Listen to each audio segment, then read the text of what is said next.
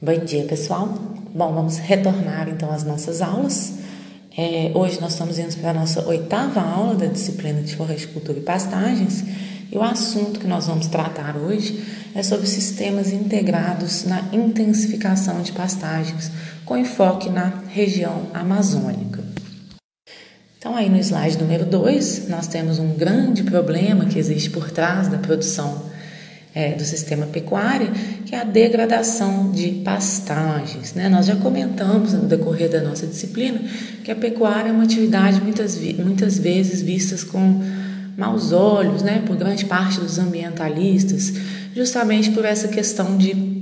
É, muitas pessoas relacionam né, o desenvolvimento da atividade pecuária com o desmatamento da floresta. É, isso foi verdade né, durante grande parte do desenvolvimento da pecuária, principalmente na região amazônica, conforme nós comentamos na nossa primeira aula. Então, grandes extensões de florestas elas foram derrubadas para dar lugar a pastagens para a criação extensiva de gado de corte de leite. E esse é um modelo é, muito pouco sustentável, tanto do ponto de vista econômico quanto do ponto de vista ecológico. Então, um dos principais obstáculos para a sustentabilidade da pecuária aqui no Brasil é resolver essa questão é, das pastagens que estão degradadas. Então, uma estimativa por alto é que cerca de 100 milhões de hectares de pastagens no Brasil se encontram em algum estágio de degradação. Então, são muitas áreas né, que elas não estão tendo o, o não estão atingindo o potencial produtivo que a gente espera. Então, que a gente busca né, em pleno século XXI é que a gente consiga é, utilizar de sistemas que sejam muito eficientes para que a gente não precise abrir novas áreas, não precise desmatar novas áreas de vegetação nativa para abrir novas pastagens. Então, se a gente recuperar essas áreas, essas pastagens que estão degradadas, a gente consegue, no mínimo, dobrar a nossa produção de carne e de leite sem a necessidade de abrir novas áreas, que é o que a gente busca então é, né, na, desenvolver né, nessa atividade pecuária atualmente. Passando para o slide número, número 3, nós temos aí alternativas que podem ser adotadas para a gente estar tá intensificando os nossos sistemas pecuários e também recuperando essas pastagens degradadas. A primeira delas é o consórcio é, com gramíneas e forrageiras, é, aliás, com gramíneas e leguminosas. Nós já comentamos sobre isso é, na aula que nós estudamos a família das leguminosas e hoje nós vamos enfocar então nesses sistemas integrados, que seria a integração de lavoura e pecuária, que nós chamamos de ILP, a integração de pecuária e floresta, que nós chamamos de é, IPF ou SSP, que seria a sigla para denominar sistema silvio-pastoril, e a integração é, de agricultura, pastagem e floresta, que nós chamamos de ILPF, né? integração lavoura, pecuária, floresta. Então, o uso de sistemas integrados ele pode diminuir o custo para recuperar pastagens, nós vamos comentar sobre isso, é, e proporcionar um retorno mais rápido do capital investido. Então, esse é o tema da nossa aula de hoje. São esses sistemas integrados visando então recuperar as nossas pastagens. Aí no slide número 4, nós temos alguns requisitos básicos para a gente poder implantar esses sistemas integrados. O primeiro dele é que o produtor, o pecuarista, ele precisa ter recursos próprios, ele precisa ter dinheiro para investir ou ter acesso a crédito é, para fazer esses investimentos, porque conforme nós vamos ver, Bom, recuperar pastagens é uma coisa onerosa, então por isso que a gente utiliza desses sistemas integrados é, com agricultura, com floresta, visando um retorno para o produtor para que ele possa né, pagar esses custos de recuperação. Mas inicialmente o produtor ele tem que ter algum recurso próprio para fazer esse investimento. É, outra coisa que é necessário que o pecuarista, né, o produtor, ele tenha na sua propriedade solos favoráveis para a produção de grãos. Então, não é qualquer área que ela é apta para a produção de grãos, de culturas anuais. Então, por exemplo, os solos eles têm que ser bem drenados, eles têm que ser aptos à mecanização, né? A gente tem muitas áreas de pastagens em áreas muito declivosas, às vezes com muita pedregosidade, e nesse caso esses solos eles não são aptos à produção de grãos. Então, tem que observar esse fator solo também. É importante que o pecuarista ele tenha o domínio da tecnologia para a produção de grãos, que é uma atividade né, que envolve conhecimentos diferentes é, daqueles envolvidos na atividade da pecuária. Então é necessário que o produtor ou ele tenha o domínio dessas técnicas para produzir grãos ou que ele tenha uma assistência técnica especializada. No caso, vocês, técnicos em agroecologia, né, serão profissionais que vão ser formados para estar orientando os produtores nesse sentido. É, o pecuarista ele tem que ter acesso ao mercado para comprar os insumos, é, a, a produção de grãos, né, a agricultura ela requer um investimento maior em questão de corretivos de solo, de adubação, de maquinário, e o pecuarista ele também tem que ter acesso ao mercado para comercializar a sua produção. Então não adianta ele plantar uma cultura anual na área dele e ele não ter para quem vender é, aquele produto. E um outro fator seria a disponibilidade de mão de obra e de máquinas agrícolas, tanto para o plantio quanto para a colheita. Passando para o slide número 5, nós temos aí uma frase do Moacir Dias Filho, que é um grande pesquisador da Embrapa Amazônia Oriental, que contribuiu muito para o desenvolvimento da pecuária na região, e ele diz o seguinte, né? Toda terra que produz grãos, ela é capaz de produzir carne e leite, mas nem toda área que produz carne e leite é capaz de produzir grãos. Então é aquilo que nós comentamos anteriormente, né? Nem todo pasto degradado ele é capaz de produzir grãos, né? Então nem toda área de pasto degradado a gente pode implementar a agricultura, o plantio de culturas anuais. Áreas pedregosas, declivosas ou áreas que são sujeitas ao alagamento. Nesse caso fica um pouco complicado. Mas toda terra que produz grãos, ela é capaz de produzir carne e leite. Então, antes de nós começarmos a descrever os diferentes tipos de sistemas integrados que nós podemos estar adotando para recuperar pastagens, é, comentando rapidamente no slide número 6 sobre o histórico do uso desses sistemas na Amazônia. Então, às vezes a gente pensa que isso é uma coisa nova, né, que começou agora, mas na verdade nós temos é, resultados aí desde a década de 60 quando o capim colonial ele já era semeado em, sequ é, em sequência ao plantio de milho, então plantava-se, preparava-se a área, plantava-se o milho, depois que colhia o milho, semeava-se ali a forrageira para a formação de pastagens. Ali no final da década de 70, a Embrapa já dava início a pesquisas com sistemas silvipastoris que integram pastagens com florestas ali na região de Paragominas. Em meados da década de 80, já começou-se a fornecer né, financiamento, acesso ao crédito para os pecuaristas para que eles pudessem plantar milho e arroz para recuperar suas pastagens degradadas aí no estado do Pará. O que a gente tem hoje, então, são sistemas mais, é, digamos assim, esses sistemas eles evoluíram muito, né? Esses sistemas mais adaptados para cada região do Brasil. Nós vamos falar um pouco agora sobre os diferentes tipos de sistemas integrados que nós podemos estar adotando para recuperar as nossas pastagens degradadas. Então, no slide número 7, nós temos o primeiro deles, que é a integração lavoura-pecuária. Então, esse sistema de produção, ele busca integrar o componente agrícola, plantio de culturas anuais, e o componente pecuário, formação de pastagens, é, em rotação, consórcio ou sucessão. Então, nós temos diferentes formas de integrar a agricultura com a pecuária. Nós vamos discutir alguns sistemas possíveis, além do que nós vamos apresentar nessa aula, existem outras possibilidades. Nós vamos começar aí no slide número 8 falando sobre o sistema barreirão. O sistema barreirão ele foi desenvolvido na década de 80 pela Embrapa com o intuito de recuperar ou reformar pastagens degradadas. É, nesse sistema ele prega então o consórcio de grãos de culturas anuais com as pastagens. No caso, as culturas anuais elas podem ser arroz, milho, sorgo ou milheto, consorciados com forrageiras ou, ou com gramíneas ou com leguminosas forrageiras. Inicialmente, esse sistema É, ele foi construído, né, pensando no uso do arroz consorciado com forrageiras. O arroz, porque ele é uma espécie pouco exigente em adubação, tolera solos ácidos, mas com o passar do tempo, outras culturas também foram inseridas para suprir as necessidades dos pecuaristas. Nem sempre eles têm interesse em produzir arroz, às vezes é mais interessante para eles produzir milho, sorgo ou outras é, espécies de grãos.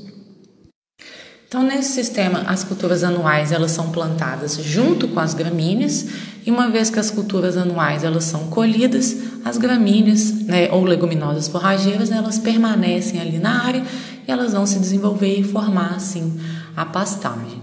Então, o lucro que o produtor tem com essas culturas anuais, ele serve né, para atenuar os gastos que ele vai ter para recuperar aquelas pastagens. Como se ele criasse né, uma fonte de ter um retorno econômico para recuperar aquelas pastagens, que no caso ele vem com a produção de grãos. Então, passando aí para o slide número 9, uma das premissas desse sistema, a principal característica que o sistema barreirão tem, é que ele preconiza quando o solo for preparado para receber a cultura anual junto consorciada com a forrageira, é que seja feita uma aração bastante profunda com a arado de aveca, visando incorporar os corretivos e os fertilizantes no solo, para que a gente possa corrigir o nosso solo, corrigir a acidez, fornecer a quantidade de nutrientes necessários para que depois que a gente estabeleça a nossa pastagem, ela seja uma pastagem né, muito bem nutrida e que vá durar aí muito tempo sem atingir novamente esse estágio de degradação. Então, o objetivo é que as receitas obtidas com a produção de grãos elas venham custear essas despesas com a renovação da pastagem. Então, elas vão custear as despesas de corretivos, de fertilizantes, é, de operações é, agrícolas, de semeadura, dentre outros. Então, aí no slide número 10, nós temos as etapas para a gente implantar e conduzir um sistema desse. Então, a primeira coisa é realizar uma análise de solo para que a gente possa recomendar né, as quantidades de calcário e de adubos é, corretas para estar, tá, então, é, recuperando a fertilidade dos nossos solos. Logo em seguida, fazer o preparo do solo, então preconizando sempre uma aração bastante profunda com aerado de aivecas, é, visando incorporar esses corretivos e adubos no solo, seguida do nivelamento e estorroamento né, com a grade niveladora. Logo em seguida é efetuado o plantio. No caso de espécies como milho, arroz e sorgo, é, elas são semeadas no espaçamento e densidades dos plantios convencionais. E no caso do arroz sequeiro, quando for utilizado essa espécie, reduzir o espaçamento, que no, no plantio convencional é de 50 centímetros, para 30 a 40 centímetros. As forrageiras elas podem ser semeadas junto com as culturas anuais. Então, por exemplo, se a gente for semear a braquiária junto com o milho, a gente vai misturar as sementes da braquiária, é, pode ser junto com adubo, e elas vão ser semeadas na mesma fileira do milho ou então semeadas nas entrelinhas do milho. E elas podem ser semeadas também alguns dias após, que a gente chama de semeadura defasada. Nós vamos explicar um pouco melhor daqui a pouco. Mas aí planta-se a cultura anual, cerca de 15 a 30 dias depois, a gente faz a semeadura das forrageiras. Pode ser tanto a lanço ou ela pode ser semeada também junto numa, na mesma operação que for feita a adubação de cobertura. Quando a braquiária é semeada junto com o milho, simultaneamente ao milho ou ao milheto, né, ou ao sorgo, simultaneamente à cultura anual, é, essa braquiária ela tem que ser semeada um pouco mais profunda do que é, a cultura anual, para que não haja uma competição, porque a cultura anual ela é, emerge primeiro, passados uns tempos, é, alguns dias, a braquiária ela emerge então na superfície do solo cerca de 8 a 10 centímetros de profundidade para as forrageiras e para as culturas anuais de 3 a 5 centímetros seria a profundidade de semeador. Mas isso sempre tem que ser avaliado.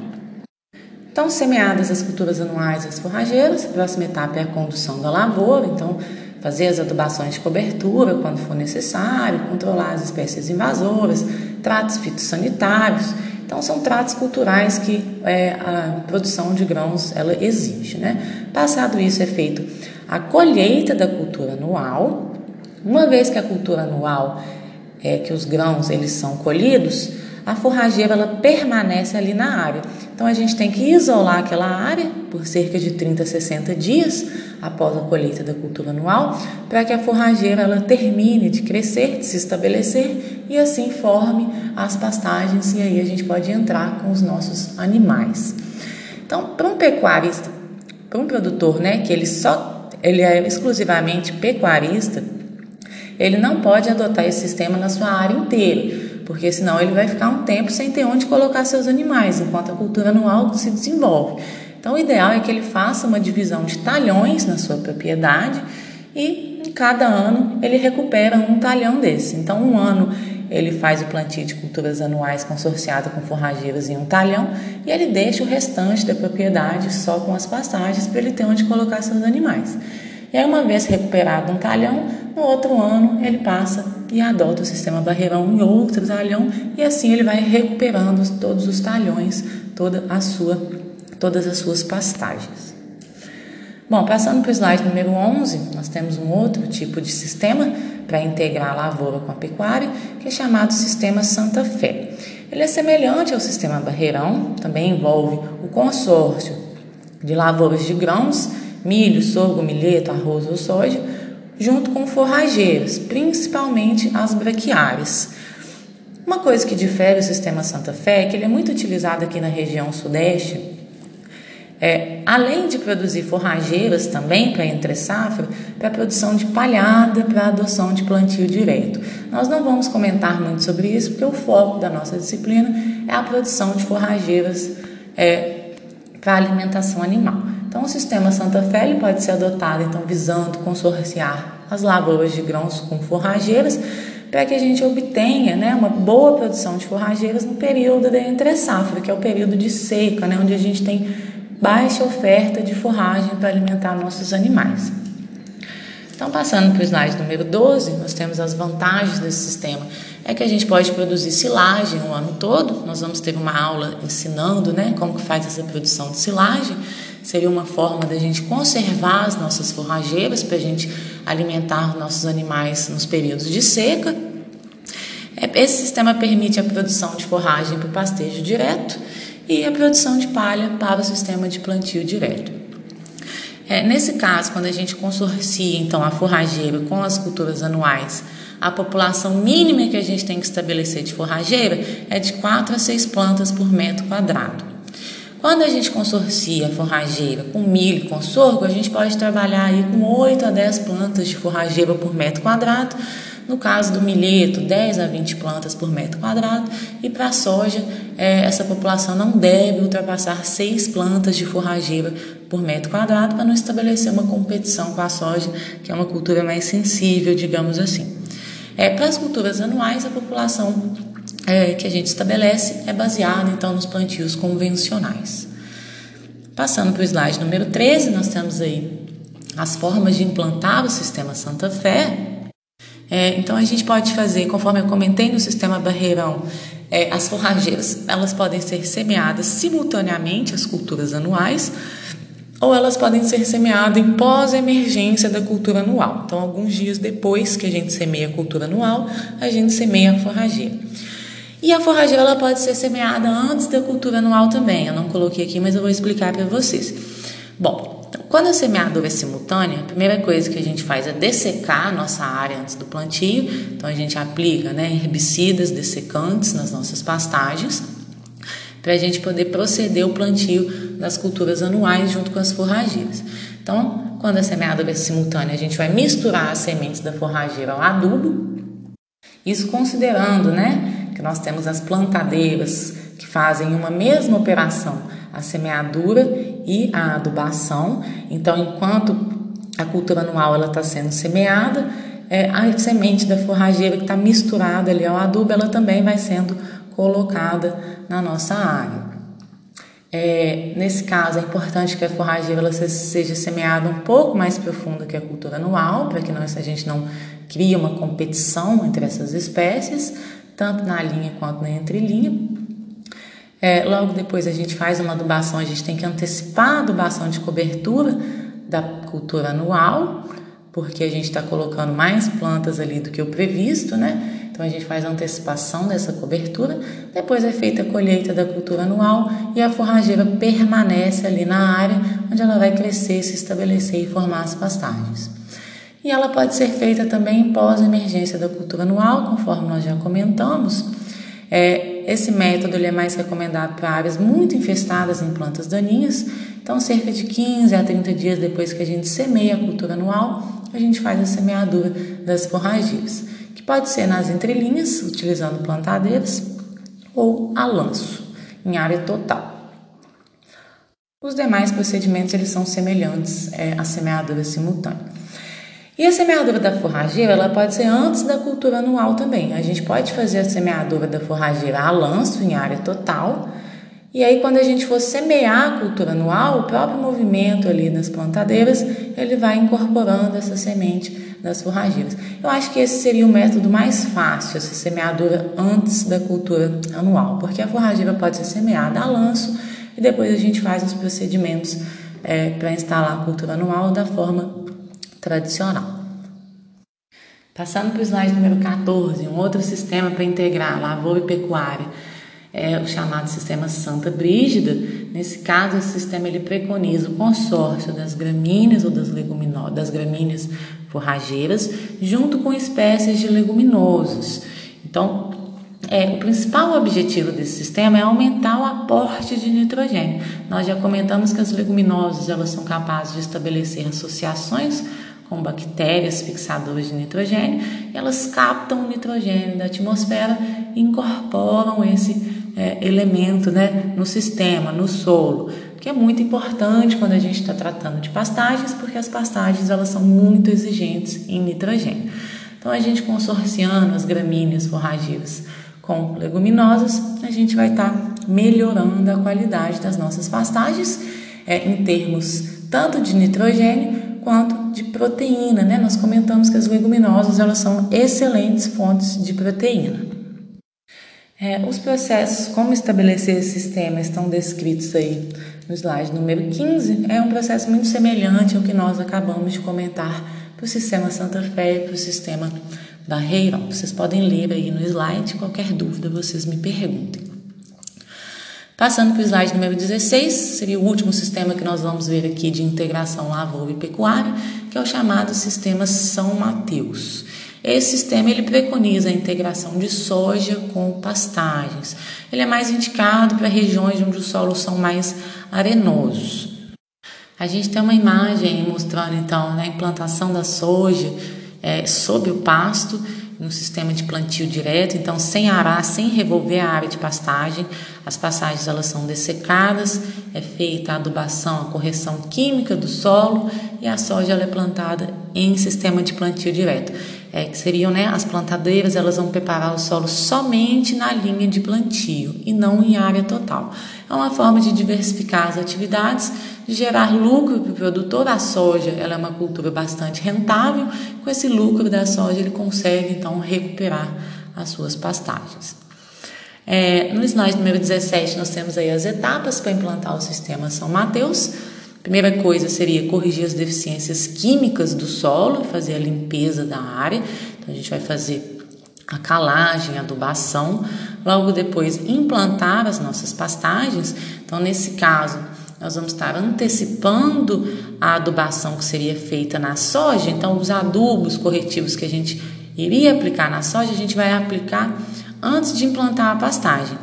A gente aplica esses adubos, planta a pastagem é, essa pastagem ela vai aproveitar ali esses adubos, esses corretivos que foram aplicados no solo, vai dar tempo suficiente para a reação química desses corretivos e adubos e depois que a gente vem com a soja. Então a gente vai estar tá antecipando a adubação da soja, é, plantando essa pastagem antes da soja, tá bom? Então uma vez que a pastagem foi plantada, ela vai ficar ali de 6 a 9 meses a gente vai fazer a dessecação dessa pastagem com herbicidas e cerca de 20 dias após essa dessecação das pastagens, a gente semeia a soja sobre a palhada que foi formada né, é, pelo, por essa dessecação da pastagem.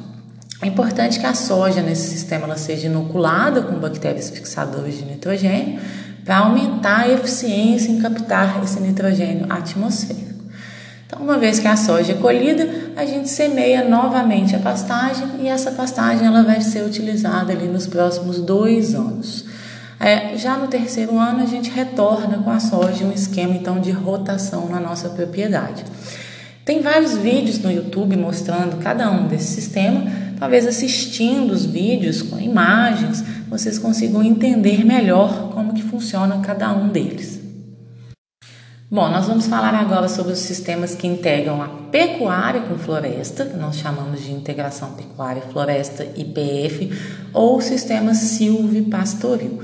Então, nesse caso, é, a gente vai estar trabalhando com um consórcio de pastagens com florestas. Tem uma série de objetivos, é, de benefícios econômicos, produtivos e ecológicos esse sistema, o melhor aproveitamento dos nossos solos, é, controle de plantas invasoras, a gente consegue, além de produzir é, gado de leite ou de corte, também produzir madeira. O nosso solo ele fica mais bem protegido contra a erosão. A gente melhora a ciclagem de nutrientes, né, já que árvores elas têm raízes muito mais profundas, então elas captam nutrientes de camadas mais profundas do solo. E uma vez que as folhas e galhos dessas árvores vão se depositando ali na superfície do solo, esses nutrientes vão sendo devolvidos. Então a gente promove uma maior biodiversidade. Tem vantagens no quesito de bem-estar animal, já que a gente vai estar fornecendo sombra para esses animais, o que é muito importante. Então são vários benefícios que esse sistema ele propicia. Passando para o slide número 19, nós temos aí algumas barreiras para a adoção desse sistema. Então, apesar de ser extremamente vantajoso, é, ele ainda é pouco utilizado no Brasil, justamente por ter barreiras econômicas. Então, ele requer um investimento maior. Então, o produtor ele tem que ter um recurso para isso, porque o retorno econômico que ele vai ter, ele vai ser a longo prazo, né? Já que as árvores que são inseridas nesse sistema, elas demoram a dar um retorno é, nesse quesito de exploração de madeira, né? Então são muitos anos para que essas árvores elas cresçam e atinjam o ponto de corte. Então esse é um do, do, das barreiras do porquê muitos é, pecuaristas não adotam esse sistema, porque eles têm que ter verba, eles têm que ter dinheiro para isso. É, tem as barreiras operacionais, esse sistema ele é mais complexo, o produtor ele tem que entender melhor como que esse sistema funciona, ele envolve riscos também. É, tanto de perder as mudas das árvores, quanto das árvores poderem prejudicar as pastagens por conta de competição, de sombreamento. Então, ele tem que ser muito bem planejado e muito bem estabelecido. E barreiras culturais, né? Muitos pecuaristas, eles nem conhecem esse sistema, eles têm medo de adotar um sistema diferente daqueles que eles estão acostumados. Existem muitos mitos por trás mas, e, e, muitas dúvidas, né? Por exemplo, qual espécie arbórea que, que deve ser utilizada? Quantas árvores por hectares que eu vou ter que estar implantando? Será que essas árvores não vão sombrear demais meus pastos e prejudicar o desenvolvimento das forrageiras? Será que os animais não vão danificar minhas árvores? Então, esse sistema ele tem que ser muito bem pensado, muito bem adaptado às condições de cada região. Por isso, aí no slide número 20, eu coloquei quais são as espécies arbóreas e as espécies de forrageiras que são mais utilizadas, mais bem adaptadas em sistemas silvipastoris na Amazônia. Então, vocês têm aí como é, espécies arbóreas castanheira, babaçu, paricá, seringueira, dendezeiro, cajueiro, várias espécies que estão listadas aí, que são consorciadas principalmente com braquiarão que é muito usada aí na Amazônia, o quicuio da Amazônia, que é a braquiária medícula, com colonião, jaraguá e outras espécies que vocês podem ver aí.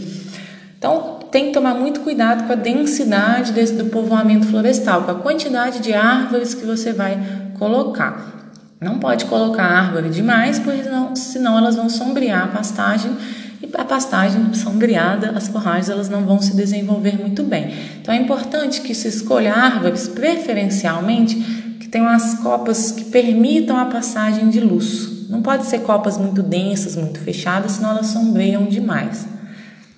Então o importante né, é que esse planejamento ele seja muito bem feito e a escolha de espécies então que são bem adaptadas a cada região. Bom, então passando por último aí no slide número 21, Nós temos o terceiro sistema, que nesse caso é integrar esses três componentes que nós falamos: a lavoura, a pecuária e a floresta. Então, essa é uma estratégia de produção sustentável que permite tanto a produção de grãos quanto a criação de gado e o manejo de florestas plantadas em uma mesma propriedade rural, de modo complementar e contínuo.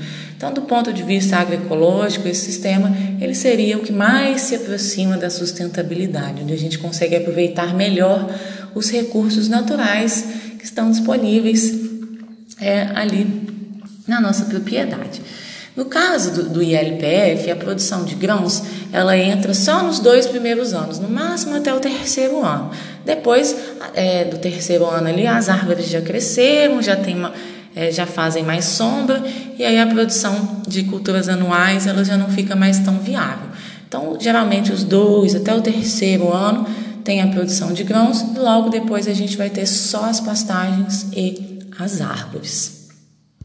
No slide número 22, nós temos alguns exemplos de sistema de integração lavoura-pecuária. Então, entre as fileiras de árvores, né, podem ser cultivadas culturas anuais. No primeiro ano até no segundo ano, essas culturas anuais elas podem ser cultivadas é, cultivo solteiro, né, somente elas.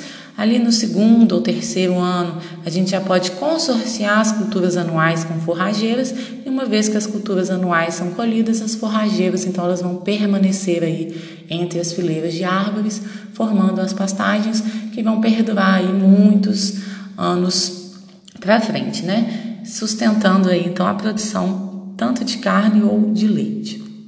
Uma vez que a madeira atinge o ponto de corte, né, o produtor ele vai ter um grande retorno econômico é, com esse componente é, florestal, que além de ter vários benefícios que nós já comentamos, ciclagem de nutriente, retorno econômico, sombra para os animais, que é muito importante, então é uma série de benefícios né, ecológicos, econômicos e produtivos. Para fechar nossa aula no slide número 23, coloquei alguns exemplos de integração lavoura, pecuária e floresta que já existem no estado do Pará. Então, no município de Terra Alta, Paragominas e Santarém, a Embrapa ela tem unidades experimentais que estão testando espécies arbóreas nativas da Amazônia para estabelecer esse tipo de sistema. Então, eles têm experimentos com paricá, táxi branco, cumaru, com castanheira e também com algumas espécies arbóreas exóticas, como eucalipto, o mogno, são espécies que têm um alto valor econômico, e a teca. Então, eles estão testando diferentes arranjos, então, diferentes quantidades de árvores e de forrageiras, para que eles cheguem, né? Em um arranjo ideal adequado para o estado do Pará. Essas pesquisas elas ainda estão em desenvolvimento e em breve nós teremos resultados mais concretos sobre quais arranjos, quais espécies, qual quantidade de árvores que a gente tem que estar tá adotando para a gente ter um sistema bem sucedido. A cultura anual que eles mais utilizam é o milho, em consórcio com essas árvores que nós acabamos de comentar, e a forrageira, principalmente a braquiária umidícola, que é muito bem adaptada à região amazônica, e a braquiária rosisiensis. Então, é, esses experimentos eles estão em andamento aí ainda. No slide número 24 tem outros exemplos então de fazendas do Pará que adotam o sistema silvopastoril, é, consorciando gramíneas como as braquiárias brisanta, medícula e pânico com árvores como a tatajuba, paricá e o eucalipto. Existem também fazendas no Pará que, que é, consorciam pastagens de pânico máximo, é, que são forrageiras, gramíneas forrageiras com cajueiros, pastagens de pânico máximo com eucaliptos, puerária, que também é uma espécie bastante adaptada na Amazônia, que nós já comentamos, uma, uma leguminosa forrageira consorciada com gramíneas é, e consorciadas também com árvores, que no caso a seringueira. Então nós temos diversos modelos, possibilidades que podem ser utilizadas é, para a gente ter um sistema que integra a lavoura, a pecuária e a floresta. Lembrando sempre que tem que ter um planejamento, né? é, a longo prazo para que esse sistema ele seja bem sucedido. Bom, vou parar por aqui, porque senão nossa aula vai ficar muito extensa, já ficou, né? Mas é porque é muita coisa para falar mesmo.